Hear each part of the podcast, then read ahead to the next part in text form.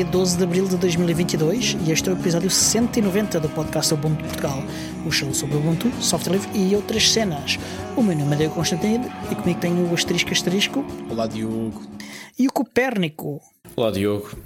E hoje temos, de facto, e voltamos a ter uh, pessoas muito ilustres, uh, o Asterisco Asterisco que vocês veem todos os dias quando preenchem passwords e, e o Copérnico. Uh, um, um famoso uh, filósofo, acho que nessa altura ainda era filósofo o termo técnico, porque ainda não havia ciência. Como estão? Foi uma, tiveram semaninhas boas, ou é, foi uma semana só, só que é uma semana cada um. Pronto. Podes começar, asterisco, asterisco. Asterisco, asterisco, faz favor, não quer cá intimidades. Sim, sim. Não, olha, estava aqui a ver, de facto, quando, quando descobri quem é que ia fazer podcast connosco, que era o Copérnico, eh, veio-me logo à cabeça a conversa de há pouco das ações da EDP e da Copérnico, a, uhum. cooperativa que uma cooperativa verde que tem alguns projetos. Eu não vou me alargar aqui, senão depois tu zangas-te comigo, mas tem alguns projetos ligados à, à, à, produção de energias verdes e à rentabilização. Uhum. Um, mas pronto, mas de resto sim, foi uma semana, estou com a voz ligeiramente embargada tive, devo ter apanhado. Mas é da emoção? É muita emoção, sim. Não, acho que foi mesmo só uma corrente de ar ou coisa do género. Estou um bocado afetado, mas, mas de resto foi uma semana porreira. Tenho aqui algumas novidades. Não sei se me deixas começar já, Diogo, ou se vamos dar a volta aqui pelo Miguel. Vai já, vai já. Só quero fazer notar que o Copérnico, e, posso, e quem é patrono pode ver, está no meu escritório. É verdade. Portanto, é, é verdade. a figura mais ilustre a visitar o meu escritório uh, a seguir a mim, claro. E assim que eu descobri que vocês iam fazer isto juntos, eu afastei-me o mais que consegui do teu exatamente escritório. Porque, exatamente, porque havia sempre o risco de contágio. Exatamente, que é um, o espaço é pequeno demais para três tão ilustres pessoas. Não, aliás, é, é uma questão de redundância também, né? Bom, mas olha, tive, tive a fazer alguns avanços uh, na um, um processo que foi simples, não fosse um azelha de meia-noite, uh, no, no, na configuração do meu sistema de alarme apoiado em Home Assistant. Era uma coisa que eu já tinha, ou seja, tinha os engarelhos, uh, já tinha até colado um, já tinha posicionado um num sítio fixe, ainda não me tinha dado ao, ao trabalho de configurar Neste momento já hum. tenho um sistema, ou seja, já consigo armar e já consigo ser notificado. Uh, é um alarme silencioso nesta altura, portanto, pessoas que me estejam a tentar assaltar a casa, eu ainda tenho o meu hum. alarme convencional e ruidoso e tenho como adicional o meu alarme, o meu alarme silencioso, em que só eu é que sou avisado. Aviso já que vocês, se quiserem anular o meu alarme silencioso, vão ter que fazer um pad e paper por toda a minha casa, porque uma das vantagens que existe em tu teres sensores uh, e sensores Zigbee que gastam muito pouca bateria é que são baratos, cada sensor custa cerca de 10 euros. Uh, tem um autocolante que tu colas nos sítios que entenderes. Portanto, mesmo que tu olhes e vejas um sensor no teto, porque é o sítio normal para estar, até porque depois a ideia será controlar luzes com o mesmo sensor. Uh, agora, existem outros que eu tenho espalhados em sítios um bocadinho menos convencionais. Portanto, e se alguém quiser de alguma maneira anular, vai ter que fazer um pad paper por toda a casa e vai ter que encontrá-los todos para anular o sistema. Um, mas pronto, mas essencialmente foi isto.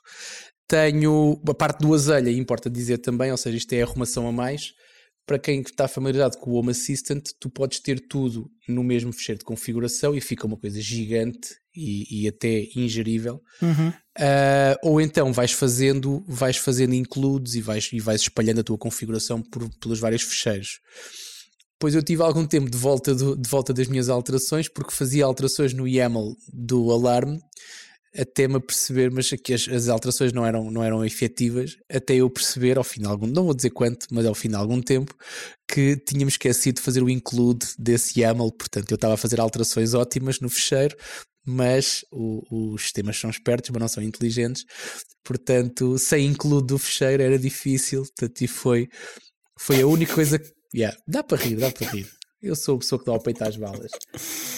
Um, mas pronto, fora isso, okay. sem esse percalço. Espera aí, espera aí, espera aí, espera aí, espera aí. Quantas horas? Mais ou menos de duas? Estavas, estavas distraído quando eu disse, eu não vou dizer quanto tempo foi. Uh, e eu sou um gajo coerente, ah, não lá, vou dizer então. quanto tempo foi até porque foi trabalho intermitente.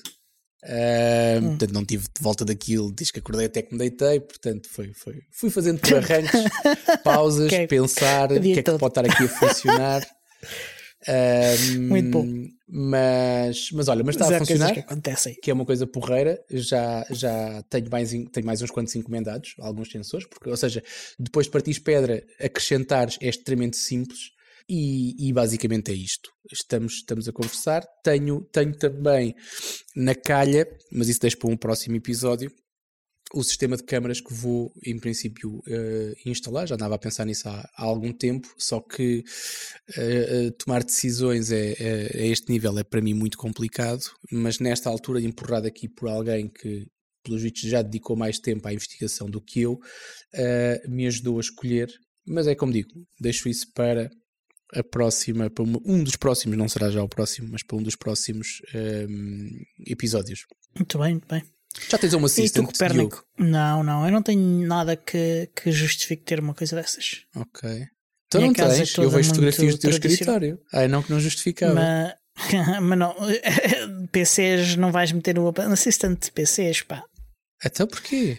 Olha, eu tenho uma automatização, eu já falei aqui sobre isso. Eu tenho uma automatização para quê? simples. Tu, tu, não estás a trabalhar entre as 10 da noite e as 6 da manhã, digo eu. Tu, tu é um exemplo podes perfeitamente desligar as, os sistemas que tens no teu, no teu escritório, o ambiente agradece. Ah, a tua fatura eu... da luz também. Não sei se és tu que pagas a conta da luz. A, a maior, parte, a maior parte, a maior parte do, do, do que está no meu escritório está quase sempre desligado. Certo. Mas o, o tempo que eu estou no meu escritório uh, a fazer coisas que não têm nada a ver com trabalhar e que muitas vezes é bem fora de horas, uh, é demasiado irregular para, para justificar automações. Olha, tenho tipo. um botão tenho um botão no meu telefone em que faço assim: trabalhar. E assim que eu carrego no botão, ligo a luz do teto, abro os stores, ligo a eletricidade que tenho na minha secretária, faço uma série de coisas e tenho um botão contrário, ou seja, quando paro de trabalhar, isto permite fazer, ou seja, não tens que fazer automatizações por hora, não, isso é demasiado. Sim, mas olha, os stores são manuais. Os stores são manuais. Uhum. Um, a, a, luz uh, é, ligo quando, quando passo pela porta. Uh, e o resto, eh, quando saio, de, quando me vou deitar, faço suspendo ao, ao, computador. Pronto. Pronto. Não, não acho que justifique. Se eu tivesse mais coisas, sim. Mas de momento não, não justifica. Uh, sou muito tradicional nessas coisas. O que não quer dizer que não, que não, que não me sinta fascinado e interessado uh, pelo tema. Uh, só não é um tema, uma atividade que eu pratique. Ok. Eu por acaso tenho uma pergunta para te fazer, Diogo, que eu já, já lancei e já sei que então não sou faz. a única pessoa que está atrás disto. Uma das coisas que acontece naturalmente quando começas a ter muitos dispositivos e começas a conseguir controlar muitas coisas é um, quereres ter, dependendo do tamanho da tua casa e dependendo da forma como, como, como interages com a tua casa, mas é teres alguns, uhum. alguns ecrãs que te consigam controlar partes da casa, seja informativo, uhum. seja mesmo de controle, acender e fechar luzes, seja o que for. Um, uhum. E nesse sentido, uh, um pouco ao contrário daquilo que falei na, na, Não sei já se foi na última semana, se foi na outra antes. Uh, estou, estou comprador de uh, a um preço que seja minimamente eficaz, como é óbvio, não, é? não, não vou estar a gastar um balúrdio, não quero um topo de gama. Queria um tablet qualquer, uma coisa para ir com 10 polegadas, portanto, o ideal seria uns BQs. Uh, uma coisa que eu pudesse flashar com o Biport, uh, porque a única coisa que ele precisa de fazer é abrir o browser, eu não sei se, se o Biport se consegue fazer eh, auto-launch de aplicações, ou seja, se eu consigo abrir. Não. Quando liga, abrir logo o browser Quer e abrir dizer, logo naquela. Abrir, abrir na página será fácil desde que tu definas como, como página principal. Ah. Exatamente. Ou, ou, ou, basta teres a configuração do browser para, para abrir nas página, na página que as mesmas tabs que, que tinha abertas. Ou isso, ou isso, exatamente.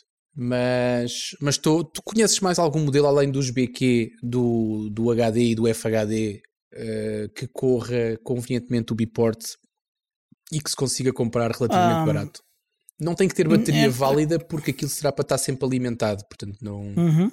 Não, uh, conheço aquele uh, da Lenovo que falámos aqui há uns episódios sim, o M10. Exatamente. Mas eu não consigo encontrar à venda, uh, já procurei. Olha que eu comprei um M, mas eu se calhar não, não sei qual é a geração. Lá está. Não, não é só a geração, é o modelo específico que eles têm muitos Exatamente. diferentes Exato. e, sim, sim, e encontro outros que não, não encontro. Um, em Portugal, pelo menos. E é o outro que nós falamos já várias vezes também recentemente porque recebeu um porte. Uh, Jiangjiong, ou como se chama aquilo. Um, só que já não, já, não, já não se fabrica e a empresa está uh, em maus lençóis. Portanto, talvez consigas comprar em, segu de, em segunda mão. O ideal é sempre em segunda mão, ou seja, para, comprar, para conseguir os mesmos uh, BQ, a empresa é, já não existe.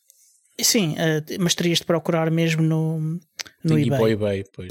Só que isso é, um, é, eu acho que é demasiado poderoso para, para o efeito que tu queres. Ok. Estás a falar do tal recente, do tal uh, provavelmente da empresa até, que está em maus lençóis. Sim, Jinkpad. Podes experimentar uh, há telemóveis com ecrãs grandes que, que se calhar servem também para o propósito. Já consideraste isso?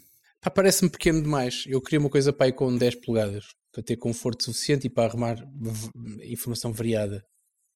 Hum. Porque senão eu não, ou seja, não quero andar para trás e para a frente porque há uma coisa que as páginas do Home Assistant, pelo menos atualmente, não fazem, que é uh, swipes. Se desse para fazer swipes, fácil, ou seja, olhando hum. para, interagindo da forma mais simples possível com, uh, com um ecrã, se tu tens vários, uhum. várias, vamos lhe chamar páginas, se, se deslizasses facilmente para a esquerda ou para a direita e atualizasses a página, estava fixe. Mas não é o que acontece, ou seja, tu tens que desenrolar da esquerda o menu e escolher, ou então lá em cima um bonequinho pequenininho e trocar. Uh, não é o ideal, portanto, aquilo que eu queria era uma coisa simples. Portanto, nesse sentido, eu vou trabalhar apenas com um único painel, ou seja, não ter, não ter painéis para deslizar com um único painel, uh, convém que o ecrã seja minimamente tem, tem ter alguma dimensão para, um, para ter conforto. Um, eu, peço, eu tive aqui a pensar se havia alguma, alguma forma de fazer isso que tu queres. Um, eu sei que há aplicações uh, como um, uma que substitui o, os escopos que é lançada quando arranca. Agora, okay.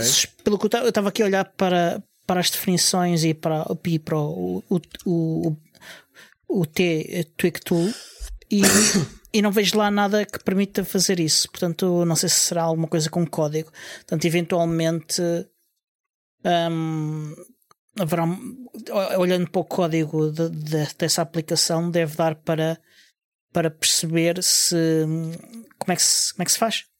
Ok. Sim, ah. ou seja, se, se, for uma coisa para, para, para configurar uma vez, uh, uh, config and forget, eu não me importo aquilo é para fazer uma vez uhum. na vida, fica feito. Uh, se for uma coisa para que, que, que, que, necessite muitos passos, ou que tenha que se fazer a cada flashada, ou a cada upgrade, ou, aí já tira um bocado a pica. Mas, mas pronto, está bem, olha, vou, vou estando atento. Também não é o fim do mundo, uh, porque eu consigo tirar o ecrã de bloqueio. Portanto, não é o fim do mundo quando o tablet reinicia, tocar nele eventualmente, não sei, não sei. Queria, queria o mínimo de esforço possível Hum, mas ainda assim estou disposto a fazer algumas cedências. O Miguel está ali com uns ligeiros problemas técnicos, mas que a gente já ultrapassar.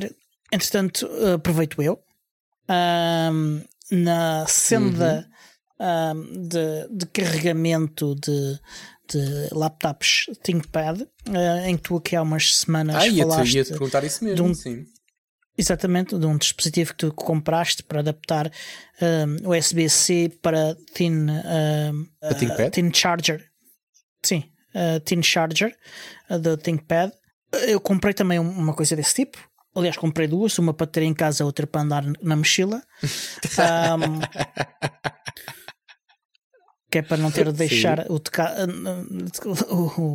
andar a tirar aí por o de casa. E assim Exatamente. tenho uh, o é mais prático, creio eu. Um, e inicialmente, uh, ao experimentar, eu pensei que ele não conseguia carregar, mas uh, na verdade ele, ele carregava perfeitamente e além de carregar, um, carrega bem depressa até. Uh, tão depressa como com o carregador oficial sim, sim, sim, do, do, do, São 65 watts. do próprio portátil. Yeah. Sim. Porque ver, e, o, e o Pine Power faz também 65 watts, portanto, neste porto. Portanto, yep. uh, portanto ele está, está, está bem fixe, está, é mais uma ferramenta uh, para o nosso arsenal. E, além disso, uh, nós estivemos a conversar no Twitter com o Bruno Miguel. isto já foi há duas semanas ou coisa assim, a propósito do, de uma descoberta que ele fez, uh, porque não houve suficientemente este podcast. Ele descobriu uh, o, te, o, a extensão Temporary Containers para Firefox. Não sei se te lembras disso, dessa conversa. Ah, sim, sim. Um, e, e, a propósito disso, falámos de, outros, de outras extensões. E, e, tu reparaste uma coisa que eu não tinha reparado ainda, que é que uma das, uma das extensões que eu recomendei já não tinha atualizações há algum tempo. Eu fui investigar e contactei uh, pelo Twitter uh, o developer. Uh, ele faz, ele é um ex-funcionário da Mozilla. Ele fez várias extensões, entre, entre ela o Merge Windows, o New Container Tab, o Container Steam, a Think Privacy. E ele disse que isso era no âmbito de, de uma de prova de conceito das APIs do, do Firefox para, para verificar uh, que, que, elas funcionavam eh, da forma esperada.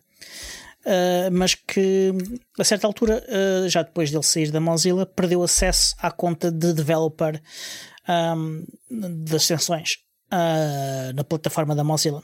E que isso levou a que ele deixasse de trabalhar nas extensões, até porque não tinha neste momento nenhum motivo para, para, para continuar a trabalhar esse desenvolvimento. Uhum. Uh, mas vendo o nosso interesse uh, nas extensões, ele disse que iria tentar recuperar a conta um, e, e, tentar fazer um mínimo de, suficiente de, de, manutenção às extensões para que eventuais problemas fossem corrigidos e, e tudo voltasse a funcionar. Isso é o típico temos que ir almoçar um dia, não é? Yeah. Mas vamos ver, daqui a uns tempos vou, vou fazer follow-up uh, com o Jonathan uh, Kingston um, e, e, vou então ver uh, se, se ele então retomou esse trabalho ou não. É isso mesmo, que é para ver se ele ganha o dia, se não ganha o dia. E tu, Miguel, estás tão caladinho, estás amoado. Não, estava, estava aqui a ouvir, a conversa estava interessante e, e, estava a ouvir o que vocês estavam a dizer, pá, vocês sabem, sabem tantas coisas, pá, são, são tão, tão espertos, pá, espertos no sentido latino da coisa, não é? De expert. Um, e eu, eu não sei nada, pá, isto é mesmo, enfim, uma miséria. Então, mas podes aproveitar o facto de estares aqui e, e chateias a malta e a malta explica-te as coisas. Exato, eu, eu sou o. Eu sou o, o, idiota da aldeia. Que o gajo, então, estás bom, então vai Não, aqui não há idiotas, pá. Aqui não há idiotas. No, na nossa comunidade uh, não, não há idiotas. Há, há os que já cá estão mais tempo e os que estão há menos tempo. Não, os idiotas e todos têm os, seu valor. Os, um idiota, por definição, é um gajo que tem imensas ideias. Portanto, Pronto. estamos cheios de idiotas. Pronto. Nem todas as ideias são boas, mas enfim. Mas a propósito daquilo que vocês estavam a dizer, vocês estavam a falar de automatização, automação. Eu nunca sei como é que se há de se dizer automatização ou automação. Eu acho que ambas são válidas. Também tenho ideia ah, mas que há uma que é mais aplicável a determinados contextos. De modo quem souber aí em casa que, que nos esclareça. Mas ainda a propósito de automação, essa semana foi, eu sei, é uma surpresa, eu nunca digo isso, mas esta semana fui ao Lidl, que é o meu patrocinador. Miguel uh, 10. O código promocional Miguel 10 que só no Lidl encontras as melhores marcas aos melhores preços. Pronto, passado o momento da publicidade. Este, eles esta semana estão, esta semana ou semana passada, estão com uma data de promoções e o catálogo está cheio de Zigbees, toda a espécie de traquitanas de automatização, automação, inclusivamente uma central domótica, lâmpadas inteligentes, aquelas sim, coisas sim, sim. todas. E eu, eu estive a olhar para aquilo a pensar, pá, levo, não levo vou, não vou. E depois eu pensei, é, eu ainda não preciso de uma casa esperta. Uh, eu, nesse sentido, sou um bocado conservador, como o Diogo, género, é, preciso, não preciso, fundamentalmente não preciso. Porque acender e desligar luzes é, na, é no interruptor, aquela coisa da poupança de energia, por acaso é uma coisa que me interessa e eu escolhi o nome Copérnico para hoje por causa precisamente da cooperativa. Vão à internet, gente, vão pesquisar a Cooperativa Copérnico. Com dois Os. Que é um projeto que vale a pena. Cooperativa com dois Os Copérnico. Com dois Os também. Com dois Os também. Que vale a pena. Uh, espreitem, espreitem. Em relação a poupar energia, todos os meus aparelhos, sobretudo tudo o que são computadores, a maior parte deles, como é uma Raspberry Pi, isso tudo precisa de transformadores, portanto não é boa ideia deixá-los ligados na tomada. Está tudo ligado a extensões com interruptores. Portanto, eu acabo de trabalhar, tenho dois interruptores, um, dois, que eu desligo, e quando começo a trabalhar, um, dois, e ligo. É um bocado como o Tiago, mas menos sofisticado. E portanto, é isso. Mas entretanto, pá, casa esperta, assim, não, ainda é cedo, não é por aí. Muito bem, muito bem. E, e que mais? E que mais nos contas? Tenho boas notícias e más notícias. Quais é que vocês querem ouvir primeiro? As más primeiro. Então, as más notícias é que as operadoras nacionais Altice, Nós e Vodafone querem desligar a rede 3G a curto, médio prazo e para passar tudo para 4G, 5G. Uhum. Essas são as más notícias. As boas notícias é que as operadoras nacionais querem cortar a rede 3G e passar tudo para 4 e 5G. É por aí. E, e Ana, que isso é uma boa notícia? É uma boa notícia porque se nós tivermos uma estrutura de telecomunicações que usa plenamente as frequências todas de rádio uh, que estão à nossa disposição para fazer uma transmissão de dados mais rápida, mais segura e, enfim, com maior volume, vamos dizer assim, é benéfico para todos. O meu problema é que eu sou fiel ao meu BQ E4.5, tenho desde 2015, já lá vão 7 anos, e o Sacana só tem, uh, só apanha frequências até à rede 3G, ou seja. Atenção, as frequências uh, não, até frequências, podem ser as mesmas o protocolo, que é a questão protocolo, da implementação protocolo, do protocolo. Porque os Gs não são frequências, às vezes até são uma combinação de frequências e transportam os dados em várias frequências, várias larguras de banda, não é por aí. Ou seja, se as operadoras nacionais decidirem que acabam com a rede 3G, eu vou ter mesmo que fazer um, uma atualização do telefone para vou ter que gastar mais dinheiro. É chato. É chato. Mas de qualquer maneira, só tencionam fazer isso lá para 2025, mais ou menos. Pronto. Ainda não sabem. não tem calendário. Acho que é o que com... elas dizem. Não sei se acho. Eu acho que isso vai ser mais rápido. Achas? Uh, acho que sim. Mas, uh... vai, mas para ser mais rápido é preciso haver penetração de mais aparelhos capazes de captar a rede 4G e 5G. 4G está já bastante disseminado. Sim, expandida, sim. Um, ainda, há sítios em, ainda há sítios em que não, o 5G é que, é que, ainda não, até porque nos últimos anos tem havido este problema da, da escassez de, de, de equipamentos uh, eletrónicos em geral. Pois. Mas tipo, um, as, vacinas, as vacinas injetaram 5G na malta, a malta era toda uma antena. Exatamente. Então, eu já levei a vacina da Moderna, portanto estou plenamente equipado.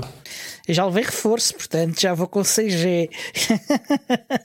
Mas agora a sério, eu acho que são boas notícias. Se nós conseguirmos ter rede 5G em todo o território nacional, isso vai favorecer imenso a integração de, de, das terrinhas do interior no acesso à internet sem precisarem de uma rede de cabos. Eu, eu não estou convencido Atenção disso. Às latências, porquê. É, cuidado com isso. Pois, Sim, não é só isso é que, em teoria, uh, já, todas, já todo o país devia ter uh, banda larga. Na, uhum. na verdade, isso não é verdade. E, na verdade, e, não é verdade. Não é... Hum, então é Exatamente. mentira. Exatamente. Uou. E, não, agora não se diz mentira, diz uma inverdade. E, e, não, é, e, não é verdade uh, sequer para o caso de, de, de internet fixa. Um, e, e, e em termos de banda larga móvel, uh, ela é muito sofrível em boa parte do país. E uh, cara, e cara. Sim, é, é mais cara da Europa, mas pronto.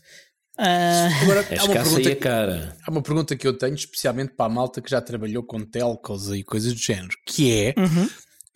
eu pelo menos só me preocupo se o telefone é 3G, 4G ou 5G, uh, se ele for ligeiramente esperto e se me ligar à internet para fazer coisas, porque é aí que se nota uhum. uh, quantos Gs é que ele tem. A minha pergunta é: ainda é, são raros, mas ainda é possível comprar telefones burros. Também Sim. os telefones burros Sim. vão deixar de funcionar, correto?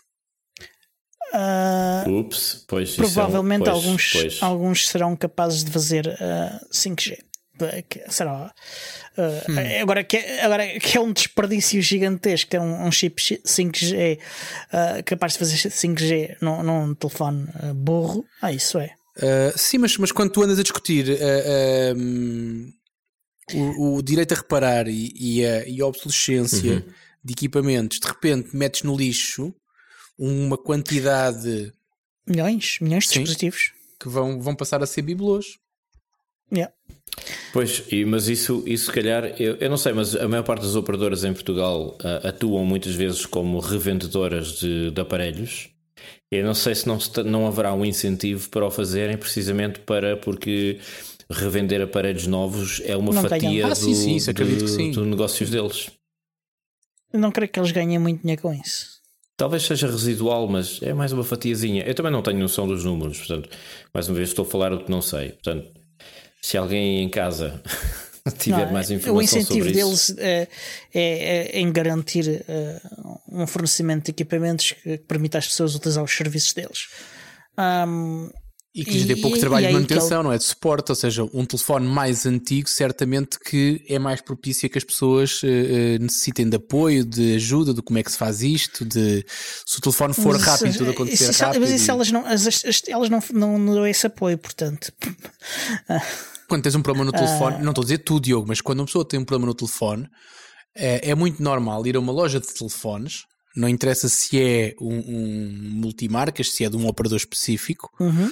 mas é muito normal que as pessoas vão à procura de apoio nessas mesmas, pá, naquilo que têm. Se estiverem em casa, telefonam, sim, sim. se estiverem na rua, entram na lá, loja. E vão lá, nas lojas mesmas que são das marcas, uh, muitas vezes são, são a, a, o que tem da marca é apenas a marca, não Exatamente. tem mesmo sim, relação uh, com, com, com, além disso, com a marca.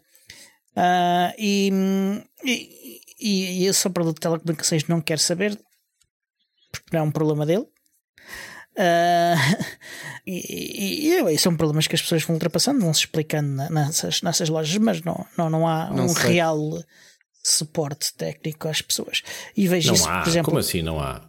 E vejo isso. Venderam, venderam, venderam um, um smartphone a uma pessoa que eu conheço, uma pessoa idosa, um smartphone. uh, e basicamente o que acontece agora é que ele simplesmente não usa o telefone. Ok, pronto. É curioso que tu, tu refiras esse caso, porque eu tenho um caso muito próximo, não vou dizer quem foi, mas um senhor com uma certa idade, já vai nos 70 e tais, tinha um Samsung daqueles Samsungs mais antigos, das primeiras gerações de Samsungs com acesso à internet e algumas aplicaçõezinhas, isso tudo. Uhum. Já não era o app, era, era, era acima disso. Já tinha o Google Play, mas assim, uma coisa assim manhosa. Pronto, aqueles Samsungs mais antigos sempre funcionou muito bem com esse. Entretanto, o telefone teve um problema qualquer, já não me lembro bem o que é que foi, mas uma coisa simples de, de reparar. Foi à loja, e convenceram-no a, a, comprar um iPhone. Então o senhor saiu de lá com o iPhone. E entretanto eu tive a oportunidade de dar uma vista de olhos ao Samsung velhinho. Consegui arranjar eh, o problema, já nem me recordo o que é que era, mas, mas estava a funcionar. Estava a funcionar plenamente, não havia problema nenhum. Mas o vendedor lá arranjou uma maneira de vender ali o iPhone. Sim, então, o senhor é vendedor, faz o seu, exatamente, faz o seu papel. É aquilo que as telcos chamam um cross-up que é a propósito de um pedido de suporte, tu aproveitas e fazes uma venda. Pronto. É. Uh, e, e, e, os familiares normalmente é que ficam com o ónus de, de, dar o, o apoio técnico. Exato. Essa também eu é já, assim. Eu já avisei que eu não dou suporte a produtos da Apple ou da eu Microsoft. Não dou suporte a nada. eu ainda dou suporte. Não, espera, não é. Eu ainda dou suporte a pessoas a quem eu instalei sistemas operativos GNU Linux, eu ainda dou suporte. Mas quando eles dizem, ah, tenho aqui um computador com Windows, não, amigo, é assim, eu passei, olha, deixa-me lá ver o seu computador, olha, eu posso lhe instalar o Ubuntu, está bem? Agora, isto Windows, isto, isto não funciona. Pumba, e limpo logo ali outro uhum. disco, faça um cross-up, mas para mim. Pronto. Uh, e já vamos com meia hora de episódio. Uh, eu acho que está então no, na altura certa para introduzirmos o, o tema de hoje. Posso, tema... Desculpa, posso fazer uma Sim. transição musical como às vezes costuma fazer? Pronto, faz a transição musical. Pronto. Ah, é? Era Foi isto? a transição musical. Ah, ah eu só tenho a dizer que, que, fizeste muito melhor, fizeste muito melhor no episódio gravado em, em, em. Portanto, eh, sim, mas tá... nesse episódio eu tinha uma gaita. Não me vais querer, não me vais obrigar a tirar a gaita para fora aqui não. à frente de toda a gente. Não. Uh, adiante. Uh, Uma gaita de foles, senhores. O Hugo Souza, o Hugo Souza tem música sobre gaitas também. E tocar gaitas e. Pronto. Uhum. Toca na gaita ao Vitor. E. Muito um bem. Então, o, podemos? Claro que sim. O episódio de hoje é então dedicado a políticas públicas de software livre. Olha, então espera aí um bocadinho, antes de entrar nessa parte, no sumo, eh, eu, eu queria fazer só aqui uma, queria só fazer uma, uma, uma chamada de atenção para um link que nos foi que nos foi enviado por um dos nossos patronos sobre, não sei se tu certamente que viste, Diogo, que é um repositório que, que, que apareceu no GitHub, uh, publicado por um senhor Alain, um, o Alain Popé, um, que uh, uhum. tem lá um script, uma coisa, aquilo está bem escrito, sim senhor, está bem amanhadinho, uh, mas basicamente é um script que analisa os snaps que tu tens instalados no teu computador, remove-os e substitui os teus snaps por flatpaks.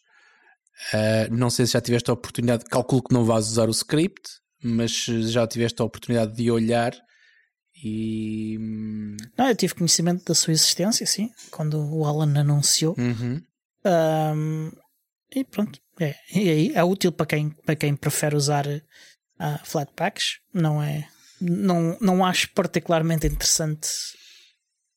Oh, Tiago, acho que pronunciaste mal o nome do senhor. É estrangeiro, deve-se dizer Alan Pupi. Pupi, pronto. Ok, Pupi. é isso. Ah, tá bem. Ah, adiante ao tema principal, que é então políticas públicas de software livre. Um, temos aqui várias pessoas que fal falam e pensam, em especial, pensam políticas públicas de software livre. Um, e eu, eu, queria introduzir o tema mencionando um conjunto de, de medidas e de ações de públicas, uh, de políticas públicas de software livre ao nível uh, da União Europeia, aliás, em particular ao nível da Comissão Europeia uh, para fins internos da, da, da Comissão Europeia. a Comissão Europeia tem uma política bastante avançada nessa área, eu diria que é mais de longe a mais avançada que eu conheço. Um, se conhecerem outra mais avançada, por favor, informem-me, porque fico muito, muito, muito curioso. Um, e, e, começa por ter uma estratégia uh, de open source uh, da Comissão Europeia uh, plurianual. esta já é a segunda ou terceira, ou coisa assim de género, e, e, vai desde o ano 2020 até o ano 2023.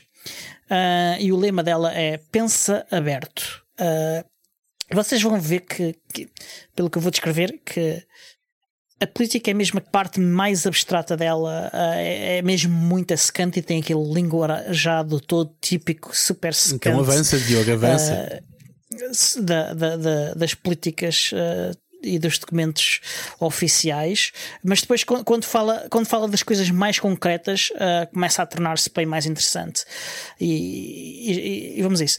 Um, portanto, é o tema é uh, pensamento aberto e tem a ver com encorajar a alavancagem transformativa, inovativa e colaborativa do poder do open source. Gajo, mesmo dizer tudo. Hã? Estamos lixados, Miguel. uh, e, e, e, depois uh, tem, tem um objetivo de aumentar a utilização do open source na Comissão Europeia para lá das áreas mais práticas e como práticas eles querem dizer mais técnicas e tem um conjunto de objetivos-chave uh, um é progredir para uma autonomia digital, uh, que é um tema bastante interessante e que podemos falar dele a propósito de outras coisas uh, em futuros episódios. Do, e proponho até dedicarmos um episódio a falar de, de de, de autonomia digital uh, e de soberania digital a propósito do, do momento que nós vivemos uh, uh, na guerra. Qual, qual, guerra? É uma operação militar especial? Qual guerra? Não, não se pode dizer guerra. Ui, ui, ui, mas isso ficará para outro episódio e, e, e, entretanto continuaremos neste. Outro objetivo-chave também é implementar uma estratégia digital da Comissão Europeia. A Comissão tem uma estratégia digital e, e então uh, quer incluir esta estratégia do open source na implementação dessa estratégia digital. Faz todo o sentido, porque ter um objetivo que, que, que ir num sentido e outro que iria noutro completamente diferente seria uh, imbecil, no mínimo. Uh, encorajar a, a partilha e a reutilização de software e aplicações, dados, informação e conhecimento, contribuir para o conhecimento societal partilhando o código-fonte da Comissão, criar um serviço público de classe mundial. E depois tem um conjunto também de princípios uh, que é pensar aberto, transformar, partilhar, contribuir, contribuir para a segurança, permanecer em controle. Portanto, temos aqui já outros que são que materializam estes objetivos, que, que, princípios que materializam alguns dos objetivos chaves, em particular aqueles que mencionámos em especial da, da soberania e da autonomia digital. O que é um conhecimento societal, Diogo? Isto não são ah, palavras tuas, copiaste isto da internet, de certeza. Não, eu traduzi, eu traduzi um documento oficial. Uh, eu traduzi parágrafos de um documento oficial. Uh, que está depois mencionado e que está aí na, nas notas do episódio. Nas ações não que depois são pergunta. concretas, da forma. Ah, uh, o que é que é? Uh, é o conhecimento que está uh, integrado na, na, na, na, sociedade, que é adquirido pela, pela sociedade e, e, fica disponível a, a, a, todos ou a partes importantes da, da sociedade. pelo menos é assim que eu interpreto. Conhecimento público, será? é mais do que público. É, é, que o objetivo Mais é, do que público? Sim. Um, é mesmo que se torne uh, como parte de um, de, um, de um bem da comunidade. Uh, acho, que, acho que é mesmo. Uh, acho, acho, e como comunidade, aqui significa sociedade. Um, ou seja, beneficiar a sociedade no seu todo com a partilha desse conhecimento ou desses recursos uhum. que se tornam uh, públicos, um, estão disponíveis publicamente. Uhum. É isso? Porque tornar, porque tornar público não quer dizer que seja eh, absorvido pela sociedade. Sim, sim, e aqui sim, o objetivo é mesmo garantir que é absorvido pela sociedade. Se eu consigo, se eu tentar descrever aquilo que, que eu presumo que é isso que está a tentar ser transmitido, é um pouco aquilo que a NASA fez com a sociedade norte-americana a partir dos anos 60 em que tu tens imensas, imensos avanços tecnológicos de engenharia e até mesmo de ciência de investigação, isso tudo, uhum. que acabaram a beneficiar a sociedade civil, entre aspas, com, com uma série de avanços. Uhum. Pronto. É por aí. Eu julgo que é por aí, não tenho a certeza. Porque essa Sim. linguagem, vou ser muito honesto, parece muito vaga ainda. Yeah. Sim. É que era aí que eu queria chegar, ou uh... seja, uh, quando tu usas palavras demasiado caras, muitas vezes o que tu queres é esconder. Uh, ou seja, se fossem coisas simples e quisesses comunicar de forma fácil, não precisavas de usar. Eu acho que nunca, e eu já não tenho, eu não tenho 20 anos nem 30, eu acho que nunca ouvi, nem nunca vi escrito a palavra societal. Pronto. Eu, eu já, societal, isso existe, é uma palavra. Eu não estou a dizer que, que não existe, atenção. E como eu disse, uh, e, e, isso que tu estás a, a dizer, Tiago, é, é, reflete aquilo que eu disse inicialmente, que, que inicialmente parece tudo muito vago um, e, e, que é mais um objetivo de dizer coisas sem fazer coisas, uh, ou sem fazer coisas em concreto. Uh, daí que haja mesmo um conjunto de ações concretas definidas como parte desta, desta política. Uh, e começa por criar o, o, o, gabinete de programa do open source da Comissão Europeia, que já existe, já existe há uns anos até. Uh, aliás, estão agora a contratar um, uma nova liderança para o projeto, para, o programa, para o gabinete de programa. aliás, não é, uma, não é uma liderança, é, é mais um membro para, para ajudar a definir as políticas. Um, uma uh, é essa, pois é, definir e promover uma cultura aberta baseada em, nas práticas culturais do open source. Uh, Espera, do open source por omissão é um aspecto extremamente importante. Sim, sim, ou seja, uh, há um conjunto de práticas que são comuns em comunidades open source e que, que não têm que ser exclusivas do open source, podem ser práticas de comunidades em geral. Uh, e, e, o objetivo aqui é, introduzir esta cultura uh, dentro da, da, da, Comissão Europeia e tornar que o comportamento uh, standard dessa cultura, de, dessa organização, a prática dessa cultura aberta. Depois, outra uh, é melhorar o repositório de software. A Comissão Europeia tem um repositório de software e ele precisa de ser melhorado, é um facto. É difícil encontrar coisas e, e, e não é prático, simplesmente. Uh, rever práticas de distribuição de software facilitar e criar inovação com laboratórios de open source, uh, desenvolver competências e recrutar peritos, aumentar uh, a interação com comunidades, integrar open source na governança interna da IT uh, da Comissão, assegurar a segurança do software de código aberto, uh, encorajar tal cultura interna aberta baseada nas práticas culturais do open source. E que eu achei estranho, eles mencionaram duas vezes a mesma coisa. Uh, não sei se, se, se é gralha, se, se queriam dizer outra coisa, mas a mim pareceu-me querer dizer exatamente a mesma coisa. É para ter a certeza de que estamos a prestar atenção. É reforço, é reforço. E, e aqui, e aqui ainda estamos num nível ainda ligeiramente abstrato, apesar de já ter algumas coisas que são mais concretas. Uh, mas, de facto, a Comissão Europeia está a aplicar estas políticas e está a aplicar com medidas concretas e, e vamos dar aqui alguns exemplos. Uh, lançou agora um, um, um inquérito Uh, em reação à, à, crise do Log4j. Uh, não sei se falamos aqui disso. Uh, Várias vezes. Log4j sim, do inquérito disso. não. Sim. Mas o inquérito é recente também, Pronto, não é? Sim, o inquérito é recente. Uh, queria falar, eu estava a referir, a, era mesmo o Log4j. Log4j, sim. sim. Uh, este inquérito tem um objetivo uh, de identificar uh, e catalogar o software mais utilizado dentro de serviços públicos na União Europeia. Portanto, não só dentro da Comissão Europeia, mas nos vários Estados-membros e nas várias organizações públicas dos vários Estados-membros se quisermos endereçar problemas uh, que são sistémicos e que, que, podem causar falhas catastróficas, parece-me um bom primeiro passo uh, a tomar. Uh, este é um, é um, inquérito que pode ser preenchido por, por funcionários dessas organizações. Ainda é um projeto piloto, chama-se FOSEPS. Um, e se quiserem responder a esse inquérito, nós vamos deixar também uh, aqui os links uh, para vocês poderem participar. Um, outra medida, de 25 a 10 de abril a 10 de maio, uh, a Comissão Europeia organiza um hackathon uh, em conjunto com a Nextcloud. Aqui estamos já numa coisa muito, muito, muito concreta, ah. com software muito, muito concreto. Espera lá, uh, porque portanto, agora, agora estão a afinar pela agulha certa. Ok, agora já começamos a ver aqui qualquer coisa mais concreta.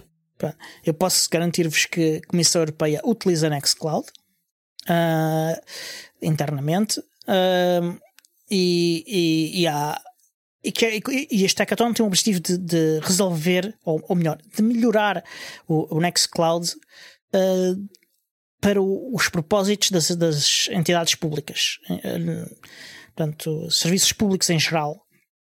E, e, tem como objetivos mais concretos fazer melhorias no deck, fazer melhorias no, no Talk, uh, fazer melhorias no sistema de marcação de, de, de eventos nos calendários, uh, melhoramentos na, na, app de fotos uh, e ainda haverá um desafio para resolver uh, issues específicos, uh, aliás, issues não específicos marcados uh, no GitHub nas várias aplicações de, do Nextcloud. Isso vai ser e, quando? E vai decorrer de 25 de abril a 10 de maio. Ok. Vamos deixar links para tudo isso. Uh, creio que há até compensações financeiras na participação disto, que é comum ter a ver nestes eventos da Comissão Europeia. Mas por falar em compensações financeiras, uh, a Comissão Europeia uh, também tem um programa de bounties para problemas de segurança em software livre. Vão oferecer chocolate de leite hum, com recheio não, de coco? Não, vão mesmo oferecer dinheiro. Ah. Uh, e, e, ao que me lembro, uh, os, os bugs menos. Aliás, não, este é outro programa, portanto não, não, uh, não. Já ia misturar programas porque eles têm muitos programas. Calma, e os, não sei quais são os valores envolvidos aqui neste, neste programa. Um, mas há, há, um conjunto de software para o qual a Comissão oferece estes bounties. Vários, uh, destes softwares nós conhecemos e utilizamos, ou pelo menos estamos mais ou menos familiarizados. Um é o CryptPad, que já usamos para, para, ajudar a produzir este, este podcast em, anteriormente. Um, o Mastodon, que é basicamente uma, uma alternativa do Fediverse uh, para o Twitter. Uh, portanto, é uma rede centralizada, distribuída e federada, um, com uma aparência e um comportamento parecido com o do Twitter.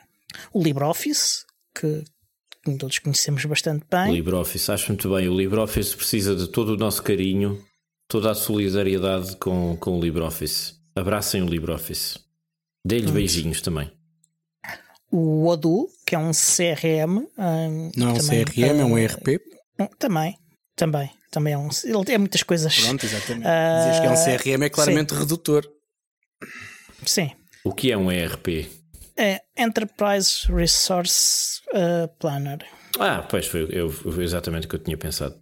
E, e até o, o patrocinador, uh, aliás, não é o patrocinador, é, é o produto ao qual uh, uma, uma empresa que patrocina o, o Linux Tech PT um, dá, dá suporte, portanto, um, vende suporte e integrações em Odoo.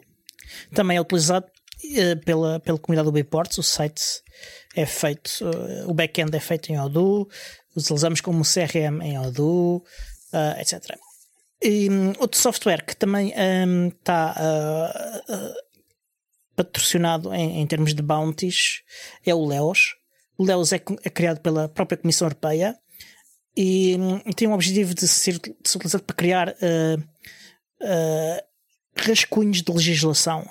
Gera esses rascunhos em formato XML e, e o objetivo é, é, haver um software que, que pode ser interoperável é, entre várias organizações e, e permitir e integrar com, com outros softwares para outros fins e, e ser usado para, para estes fins de criar legislação, porque criar legislação pode ser eh, bastante mais complicado do que parece.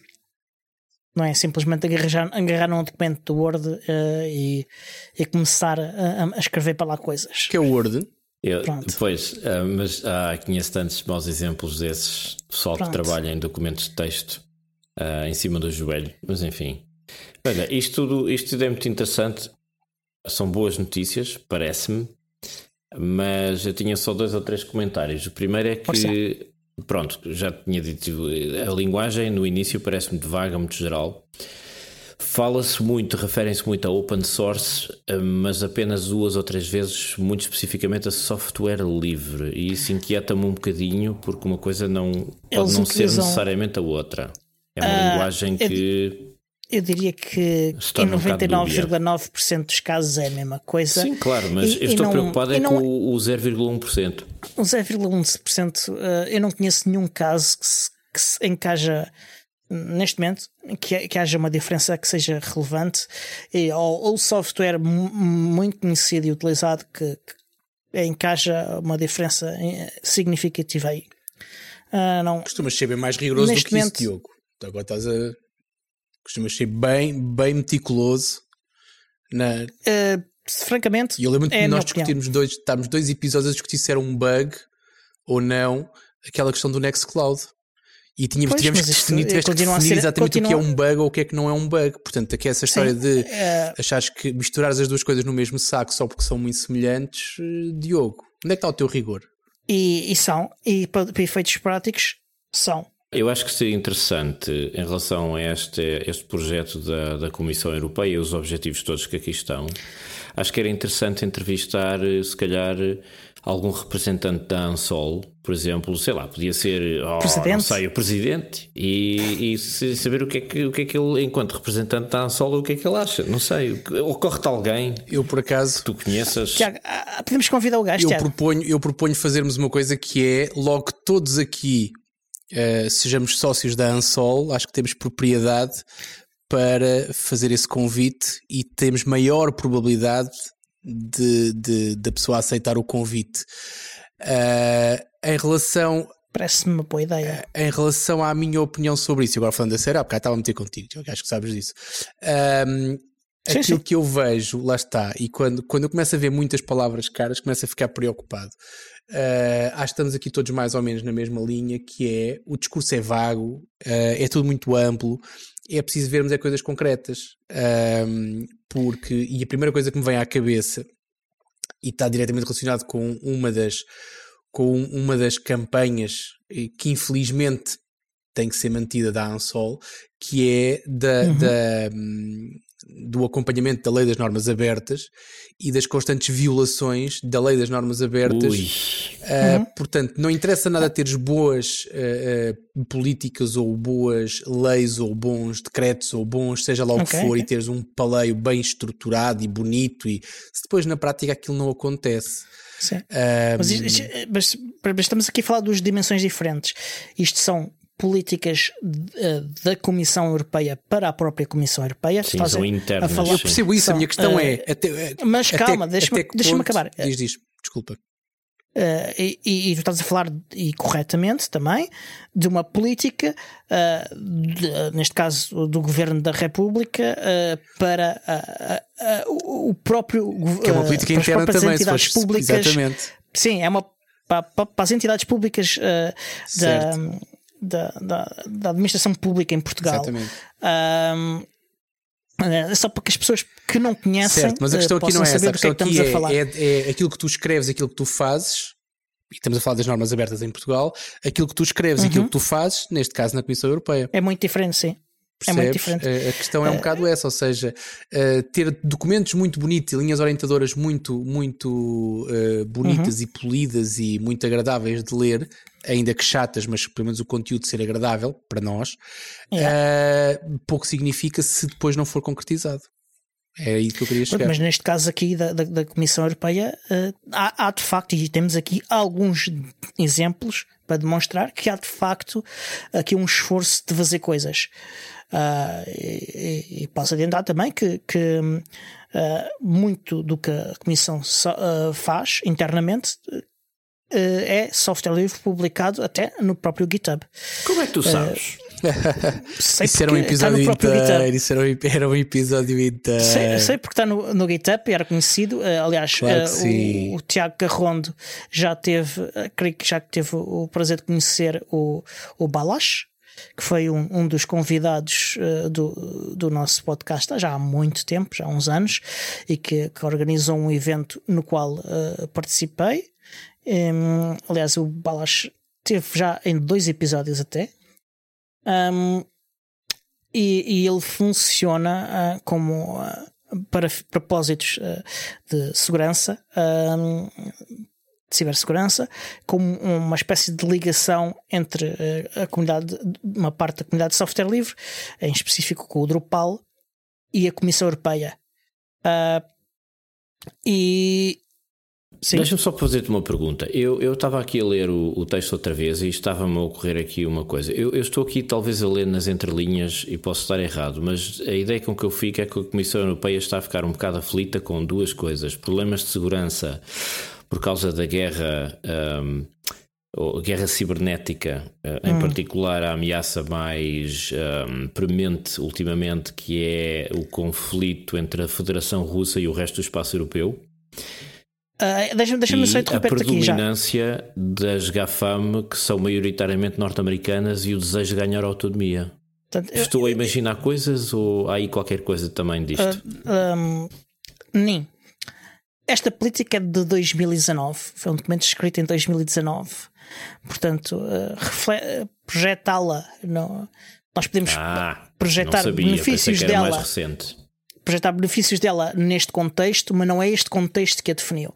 Portanto, um, Mas em relação à autonomia das tecnológicas norte-americanas é capaz de ser aplicável. Um, a, a, questão, a questão de, de, da soberania digital uh, é, é, um problema uh, que, que, já, que já não, que não é muito tido em conta em Portugal, mas é, é, fora de Portugal uh, é bastante importante. Uh, Haveria tanto a dizer sobre o papel de Portugal enquanto satélite da, da do espaço anglo-americano, mas enfim.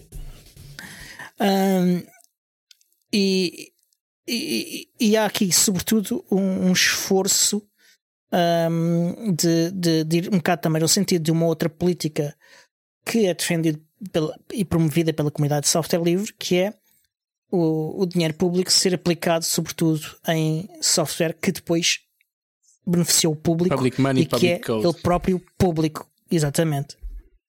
Dinheiro público, código, código público, público, exatamente. Sim. Exatamente. E, e, e, por isso, muito do que, do que é desenvolvido dentro da Comissão Europeia e que, que faz sentido utilizar fora da Comissão Europeia um, é de facto uh, publicado uh, como software livre em, em, repositórios públicos, quer no repositório da própria Comissão Europeia, como, como é, por exemplo, o caso do, do software que nós falámos há bocado, o Leos, uhum. um, e, que, e que é muito difícil de encontrar, seja o que for. Uh, e, e, e, também em repositórios públicos, como, como é, por exemplo, o caso do GitHub. E, e é um bocado essa onda.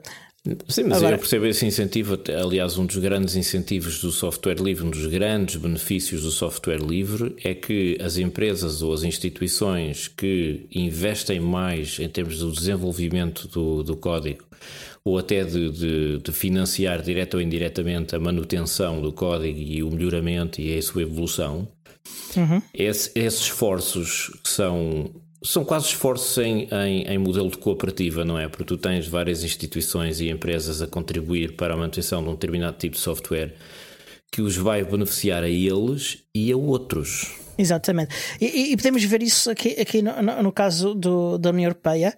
Um, Gente, exemplo, o Alex uh... vai ficar agradadíssimo com a duração deste episódio. Só calma, calma. Estamos quase a terminar. Estamos não quase sou a terminar. Que, Alex, Como não é... sou eu que te vou aturar, hein? Pronto. Já fiz sinais, uh, tu não vês os vídeos, já fiz sinais há 5 minutos. Estás a fazer com que isto seja Exatamente. mais longo então. Uh, como é, por exemplo, o caso do CryptCAD. O caso do CryptCAD e do LibreOffice, podes dizer que, e do Leos, uh, podes, e do Nextcloud, podes dizer que, que é um benefício interno para a Comissão Europeia conseguir adaptá-lo para que eles servi, servam melhor os propósitos de, de, uma entidade pública como, como a Comissão Europeia e, as várias agências da, União Europeia. Agora, coisas como o ODU, uh, aí talvez uh, haja um benefício mais geral para a sociedade. Coisas como o Mastodon um, é mais um benefício para a sociedade. Portanto, há aqui um objetivo, há aqui um objetivo de, de, de, de aproveitar as forças do software livre uh, uh, na, na, na, melhoria do software para determinados propósitos e ao mesmo tempo, ao tempo fazer com que uh, os contributos e, e, e, o esforço feito no software seja um benefício para a sociedade em geral. Ok, eu proponho que a gente volte a falar neste tema num próximo episódio, porque há aqui muito para falar. Uh, foi uma boa introdução. E resta então dizer que este show é produzido por mim, Tiago Constantino, pelo Tiago Carrão, pelo Miguel e editado pelo João Carrapice, o Senhor Podcast. Até para a semana. Até para a semana.